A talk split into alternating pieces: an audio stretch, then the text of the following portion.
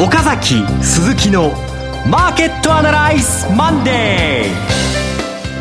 ー。皆さんこんにちは櫻井彩子です。岡崎鈴木のマーケットアナライズマンデーをお送りします。パーソナリティは金融ストラテジストの岡崎良介さん。岡崎良介です。よろしくお願いします。そして証券アナリストの鈴木一之さん。鈴木一之です。おはようございます。よろしくお願いします。この番組はテレビ放送局の BS12 チャンネルトゥエルビで毎週土曜朝6時15分から放送中の岡崎鈴木のマーケットアナライズのラジオ版です。週末の海外マーケット月曜前場の市況や最新情報はもちろんのこと。テレビ放送では聞けないラジオならではの話など耳寄り情報満載でお届けします。あの私がアナウンスをしてる間はコーヒーを飲まないようにお願いいたします。そうそしてちょっと鈴木さんが大変なんですね 今日は。いやすいません。いやあの朝からえ週明けさあやったるでと思って月曜日張り切ってスタートしたんですが朝一番でぎっくり腰になってしまいまして こう座ってるだけで辛いという状態です。なんとも情けないですね。我々で、ね、ちょっとダメです、ね、体を鍛え,、鍛えないといけませんね、でもまあね桜も咲きそうだし、はい、今週明けなんか楽しそうですよね。もう東京地方は今週半ばには開花予報が出てますもんね、ねはい、うん、そしてマーケットも今日一応上げては始まっているんですがそうなんです。温まってるんですよ。温まってるんですが。温まってるんですけども週末になると一応みんなあの店じまいって言いますかね、はい、土日土日何か何があるか分かんないもんですからね。みんなそんな感じでですねあの開店時間を短くしてるっていうそういうマーケットですね。はい。では詳しくお伺いしていきたいと思います。番組進めてまいりましょうこの番組は株三六五の豊か商事の提供でお送りします今週のストラテジーこのコーナーでは今週の展望についてお話しいただきます。えっと、先に言っとくと、あの、普通だったら戻れるんですよ。だから先週も、あの、健康なら戻れるって言ったじゃないですか。はい。で、健康みたいですよね。で、ある程度戻った。戻ったんだけど、週末になると、怖くなって、えー、またシュリンクしてしまう、縮こもってしまう。こういう展開です。今週も多分、同じような感じじゃないですかね。うん。あの、本当に先週の、まあ、先週金曜日が、えー、春分の日でお休みでしたので、木曜日が週末でありましたが、その木曜日、突如5場から株だけスルスル下がり始めて、えー、日経平均238円安、14,224円、えー、まあ3連休控えというのもありましたが、まあ今週果たしてどうなってしまうんだ？というような状況からスタートしたんですけどね。あれはね、1兆円の売り外国人の投資家の日本株、および日本株ファンドの売りというデータが出たんですよ、財務省からまず。はい。で、その後、東証からやはり1兆円近くの売り物がですね、えー、あの、投資主体別売買動向で、その先々週ですけどね、確認されたということで、はい、これはたまげましたね。1兆円という規模っていうのは、私の記憶ではブラックマンデーっていう1987年、あれ以来ですよね。うんまあ、それが出て、えー、まあ、マーケットはそれに驚いてしまった。驚いちゃったんですけども、でもよくよく考えたらもう終わったことなんですよ。はい、で、1兆円の売り物が出ても1万4200円だって、これもまた驚きなんですよね。で、あの、1月の最後の週に、これまた1兆円近くの、1兆円弱の9400億の売り物が出た時もそうだったんですけども、これが連続してくるのかなと思いきや2月は止まっていた。で、もう終わったのかな、峠を越したんだろうなと私も思ってたんですけども、えー、3月になってもう一回出てきたと。これまた一体何なのかなと。今までのパターンとは違うような動きなんですよね。はい。短期措置の動きじゃないかと思われるんですけれども、ヨーロッパ、ヨーロッパですけどね。えー、真相はまだわかりません。まあ、それと、えー、と、話は遡るんですけども、その前の週、3月の12日に FRB が発表した、はい、FRB が保有する外国中央銀行の、うん、各国中央銀行の米国債券の残高が突如として5月、3月の5日から12日の1週間で1000億ドルも減ってしまったと。これをびっくりして、3月13日のニューヨークが大幅下落、200ドル安ですね。はい、で、え翌日14日の東京が大幅下落。で、おそらくここで1兆円の売りも出たんだと思います。なるほど。で、ただね、この FRB の米国債券のですね、えっ、ー、と、残高の減少は、これ桜井さんもあのテレビで質問してくれてたんですけども、売ったのかっていうと、売った感じはしないんですよね。金利は上がってないですから。となると、移管したんだろうなと。じゃあ誰が一体そんなことしたんだろうか。ということになると、やっぱりロシアの可能性が高いと。ロシアは去年の末でですね、1300億ドル、米国債券持ってましたから、これがひょっとして凍結されちゃうとね、大変なことになっちゃうということで、で凍結を、ま、えー、逃れるために、えー、外国に、おそらくヨーロッパに移管したと。これはもう、おそらく現物を動かしたかなんかだと思うんですけどね。うん、昔もやったことあるんですよ、ロシアは。はい。えっ、ー、とね、ハンガリー動乱っていうのが昔ありましてね。すごく前ですね。1950年です。50年代、はい、ハンガリー動乱っていうのがあって、その時にやっぱりアメリカの中央銀行 FRB に預けてある、えー、米国債券をソビエトは移管したんですよ。で、移管してこのお金がユーロに流れて、これが今のユーロマーケットになったんですね。ちょっとこれうんちくですけど。はい。ユーロダラー。ユーロダラーになったんです、これが。えー、ここから始まったんですけど、ね、ここから始まった。うんさて、えー、まあ、海外、そのウクライナ情勢が巡り巡ってこういう形で、えー、FRB の外債の保有高、アメリカの外債保有高ですね、うん、の変化であったり、日本株の1兆円の売りだったりということに、どっかでリンクしてるのかもしれませんが、いきなり話は現実的に変わりまして、今週のマーケットの見通しはいかがでしょうか？アメリカの場合ですね、その3月の13日に、えー、アメリカの株が、これ大変なことが起きてると思って大騒ぎをして200ドルを下げたんですけども、それは瞬く間に戻りました。金利が上昇しなかったので、はい、えー、ことなきを得たということで戻ったんですよ。ただ日本株は戻ってない。うん、でそういう意味じゃあ、3月の12、3日ぐらいの14,800円ぐらいですかね、そこまでの戻りっていうのはあると思うんですよ。うん、で、それを期待して先週も健康ならば株式市場は戻るはずだと見てたんですね。えー、ある程度健康は確認されたと。健康は健康なんだけれども、身動きが取れないんで、それなりの理由があるということで、週末は崩れていくと。うん、で、環境、状況が変わらなければ、今週もやっぱりそのパターンで、戻る力があるんだけども、週末になると、土日何が起こってもいいようにということで、ある程度ポジションを手締まってしまうと。うん、こういう動きになりやすいんじゃないかと思いますね。今日全場日経金259円高、うん、えー、14,484円。えー、思ってた以上に上げてる、上昇してるという動きですが、まさにこれなんかもいつ戻ってもおかしくないと。そう、本当は戻りたいんですよ。はい、戻りたいんだけども、残高をも、えー、こう増やしてのこ終わるのが怖いと。あと、まあ、配当も取りたいと。うん、両方あると思いますよ。でそれがあるので、今週、収支はまず買いから入って、でも、週を、週末のどこかで利食いたいと。こういう気持ちでしょうね、マーケットはね。今週水曜日が権利付き最終、うん、で、木曜日で権利が落ちると。うん、だからその間の間の、あの、上昇するとか、浮上するとかあったら、そこだけ、えー、儲けておきたいみたいなですね。そういう短期筋、超短期筋ですけどね、ここが今入ってるんだと思いますね。はい、そうしますと、まあ、先週、あの木曜日、3連休を控えたあの木曜日の時点では、この2月の4日、ないしは2月5日につけた日経期の安値、うん、えー、まあ、ざらばですね、えー、13,995円。えー、終値の安値、えー、2月4日の1万4000円、飛び飛び8円。これを今週どっかで割るのかななんていうふうにも不安があったんですが、これはキープできそうですか？まず前半はこれで、まず買いから入ったということなんですけども、ただまあ、これまた何があってもおかしくない。まあ、とにかく今、あの、恐ろしいことに、もう、なんかどっかでこと構えてるとか、戦争が起き起きてるので、みたいなですね、ニュースばっかり来るんですよね。はい、で、ロシア、ウクライナ情勢ですけどね。本当嫌なんですけれども、ただ、はっきり言えることはですね、まだ、あの、えー、プーチン大統領とか、それから、えー、オバマ大統領とか、この辺の首脳陣、トップの方は、えー、お互いにまだ何も話を、きちんとした話はしてないと。うん、話を、えー、してない、意見交換してないっていうところなんで、やっぱりどっかでこれが起きてから、あの、こういうのがあってから動くんじゃないかと思うんですけどね。えー、まあ、今週、まあ、非常に大きなスケジュールとしては、3月24日、今日ですね、今日、明日、オランダハーグで、えー、各安全保障サミットなどが開催されて、うん、ここで G7 が、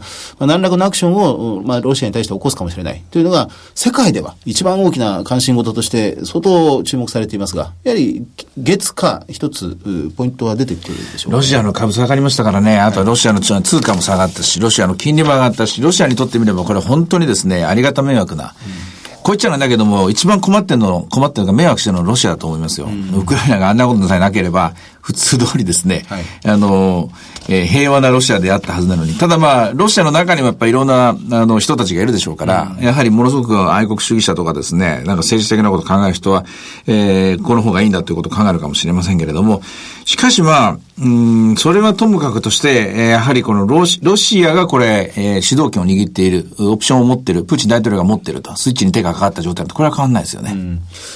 えっと、話は少し変わっていいですか？えっと、先週のこのイエレン議長、FRB 議長の、あの、突然の高派発言と言ってもいいんでしょうか？まあ、ハト派の筆頭格と見られていたイエレン議長が、まあ、最初の FOMC、うん、を開催した、えー、3月ですね。その中の後の記者会見で、うん、えー、いきなり利上げ開始の時期を、うん、まあ、まあ、テーパリング終わってから6ヶ月後なんてズバッと言ってしまった。うん、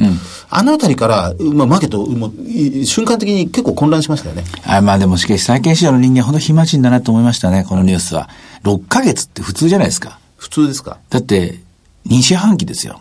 普通2四半期って言うじゃないですか。はい、例えば、アメリカの不況の定義っていうのは2四半期連続の GDP のマイナスじゃないですか。だから、経済を見るときに、えー、景気を判断するのは2四半期じゃないですか。なるほど。だから6ヶ月って言ったのであって。はい。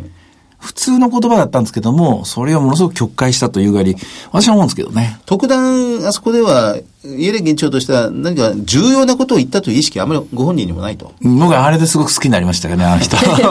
ああいう感じの、あの、ポロッと言っちゃう人って好きですね。ガラッパチな感じの。ええー、いい感じでしたよね。はい。うん、いや、これに関しては、先週、瞬間大きく動揺して、為替も102円まで、ドル高、円安の方向にあ、そうそうそうそうこれは株価を押し上げるとか、そういう問題ではないないと思いますよ。というか、株価を押し上げるというのは、ドルはやっぱりもう、あの、ど、どの道、どっちに行こうがやっぱり、ドルがっていうか円だな。どっちの道を行こうがやっぱ安くなっていくっていうのが、これではっきり見えたと思いますからね。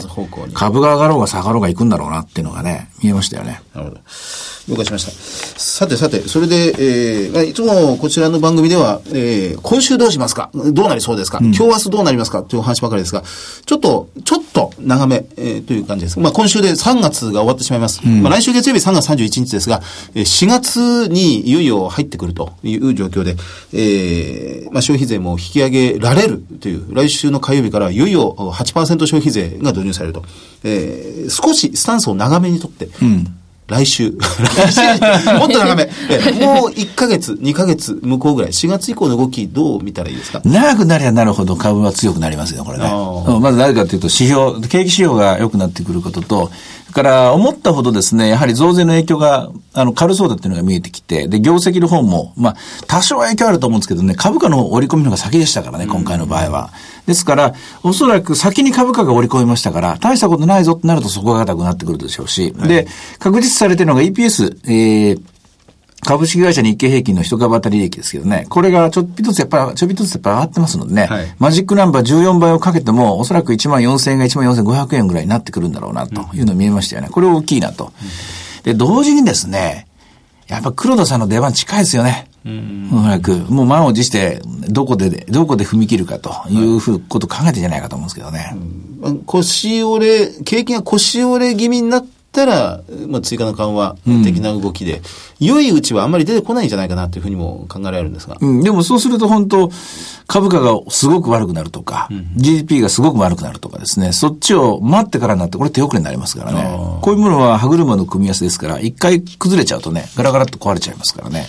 ですから、おそらくタイミングだけで、えー、ちょうど1年経った4月に入ったところで、うん、えー、そこからはもういつでもスタンバイにちょに、いつでもスタートできるようにスタンバイするんじゃないかと思いますけどね。なるほど。えー、まあ、来年の予算もさっさと通りましたんで。さっさとね。えー、えー、後半戦、後半、後半国会というものがやはり4月に入ると始まりますから、うん、財政面、それから日銀の追加緩和、どちらも動きやすくなるということでしょうか。いう感じじゃないですかね。はい。では、前場の指標で見ておくものありますか？はい。えっ、ー、と、マザーズが意外にもね、2.85。いや先週末マザーズ4%以上急落したんですが、うん、切り返してます。ですよね。はい、で、リートも上昇。だから、一応これ全部プラスで、えー、先物指導の最低の改ざんが積まれてるっていう格好になってますね。はいあとは、えー、ボラテリティが26.12、えー、若干のマイナス。これもいい感じですね。為替は102円の50ぐらいですか。で、えー、株三六は492円ですね。500円やりというところです。はい。いろいろ展望していただきました。今週末には土曜朝6時15分から BS12 チャンネル12日で放送の岡崎鈴木のマーケットアナライズもぜひご覧ください。また Facebook でも随時分析レポートします。以上、今週のストラテジーでした。岡崎鈴木のマーケットアナライズマンデー。それではここで株三六五の豊商事からセミナー情報です。豊商事資産運用セミナー in 福岡。こちらは岡崎さんがご登壇されます。はい、日程は4月5日土曜日12時開場、12時30分開演です。会場は博多駅直結の JR 博多シティ大会議室。お申し込み連絡先は、豊か商事福岡支店、フリーコール0120-998-624、0120-998-624です。受付時間は同日祝日を除く9時から20時。こちらのセミナーでは、東京金融取引所の増田さんより、クリック365、クリック株365の概要と特徴を、データから見る投資パフォーマンスを丁寧にご解説いただきまして、その後、岡崎さんからのセミナーです。セミナータイトルは、異次元の金融政策と株式市場ということなんですが、4月5日。そうなんです。はい、えー、っとですね、うん、この前の日に多分雇用時発表なんですよ。はい。うん、で、えー、ひょっとしたら日銀の第2弾も発表されてるかもしれないんですよ。いつ、いつね、資料作ろうかなと思ってました。まあ引き付けて引き付けて作った方がいいんだろうなと思うんですけども、えー、まあそう言ってると間に合わなくなっちゃうんで、まあおそらく2日前の木曜日ぐらいには仕上げると思うんですけども、えー、おそらくこの頃までまだウクライナ情勢は決着つかないと思います。はい。しかし、えー、金融緩和の第2弾については、ある程度見通しが出てるんじゃないかなと思います。それからアメリカの経済について、で、要するにテーパリングが終わる時期、これははっきりしてきました。次はタイトニングが始まる時期、これも見えてきました。この辺のとこも、あの、言えるんじゃないかと思います。で、1、3月の、こあの、日本の企業ですね。こちらも見えてくる。で、2000、え次の15年の3月の、えー、EPS がどれぐらいなのか。これも見えてくると。多分、思い切って言えると思います。えー、思い切って、まあ、こうだろうなって感じ言えると思います。まあ、あの、もしもそれでダメなら、ごめんなさいなんですけど、ダメなら 下がるなら下がるって言わなきゃいけないんだけども、でもいずれにしても一番大事なことはね、えー、勇気を出してこう決断することなんで、そのお手伝いができたらいいかなと思います。それだけのものが出てきたりとか、あとは4月っていうこともあって、戦略っていうのはまた新たに変えていく。季節ではあったりするんですか？ええ、あの、変えていく季節というよりも、アセットアロケーションだと思いますよ。おつまり大きな資産配分を考えなきゃいけない。はい、大きな資産配分っていうのは、例えば株式市場にどれだけお金を置いていいんだろうか。あるいは、金とかですね、こういう商品の世界にお金を置いた方がいいんだろうか。えー、それとも、もっと外貨の方に、外にお金を送った方がいいんだろうか。債券はどうなんだろうか。いろんなことを考えるっていうのは、こういう大きなタイミング、3月末であるとか、特に日本の場合は、税制が変わるこのタイミング、やっぱり一回は考えなきゃいけないところですよね。そういう時の、なんか指針があるような、あの、アドバイスできるような、そういうセミナーになりゃいいんだろうけどもな と思うんだけれども、まあ、これ状況次第なんでね、1時間30分で話せるかどうかわかんないですけども、はい、まあ、精一杯やりたいと思います。はい、まあ、そんなタイミングのまず最初のセミナーということなので、でね、ぜひ福岡の皆さんはですね、直接聞きに来ていただければと思います。多分時間延長すると思います、じゃあその辺の後ろのスケジュールもちょっと余裕を持って参加していただければと思います。はい、ぜひ、えー、ご応募いただければと思います。さあ続きまして、あ、えっ、ー、と、ここまでが株三六五豊か商事からセミナー情報です。え続いては BS12 チャンネル12で放送中の岡崎鈴木のマーケットアナライズからセミナー情報です。セミナー情報といいますか、ウェブ版のセミナー情報なんです。ねはい、え番組連動、リアルマーケットアナライズの、えー、ウェブ版セミナーとも言うべき、ビデオオンデマンドセミナーがもう配信しております。はいはい、2回目まで配信しているんですが、こちらはですね、えー、番組ホームページにアクセスをいただきまして、VOD セミナーというボタンをクリックすると簡単に視聴することができます。第1回目が雇用統計、それから第2回目が株式先物最低取引とオプション戦略ということで、いずれも配信中なんですが、見どころはいかがでしょうか？見どころはですね、あの、長いということですね。長い。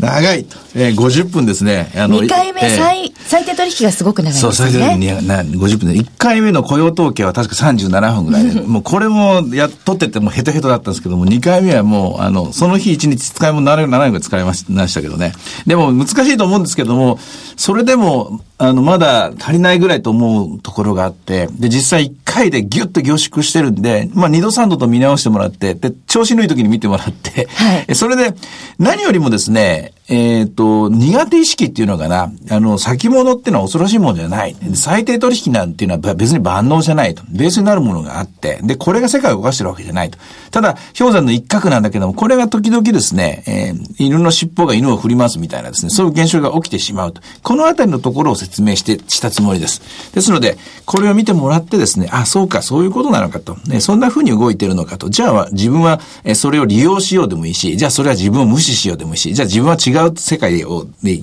あの、取引しようでもいいだろうし、いずれにしても苦手意識を、あの、解消してもらうと。これが一番だと思います、ね。ということは、私は現物しかやってないので見ませんっていうんではなく、知っておいて乗らないと、それもそうです。ダメってことですよね。え現物の方も、あ、そんなもんなのかということで、面白く見てもらえばいいと思うんですよ。で、怖がることはないと。所詮人間のやってることなんで、これはもう、あの、欲に、欲望にうなされた人間のやってるもんですからね。それだけのことですから。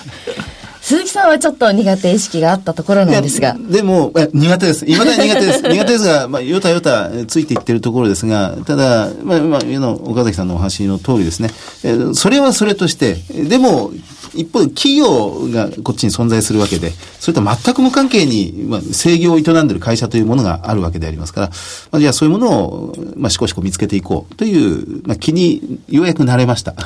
ということで、ぜひ、あの、いろんな方に見ていただきたいんですが、1回目、2回目ともに無料となっているので、はい、気軽に見ていただけると思います。ぜひ、番組ホームページチェックしに行ってください。ここで一句、えー、先物や S q までの命かな。えー、所詮そういうことだと。そういうことなんですよ。いただきました。季節が読み込まれてます、ね。どこにだって感じ。はい、ということで、以上セミナーのお知らせでした。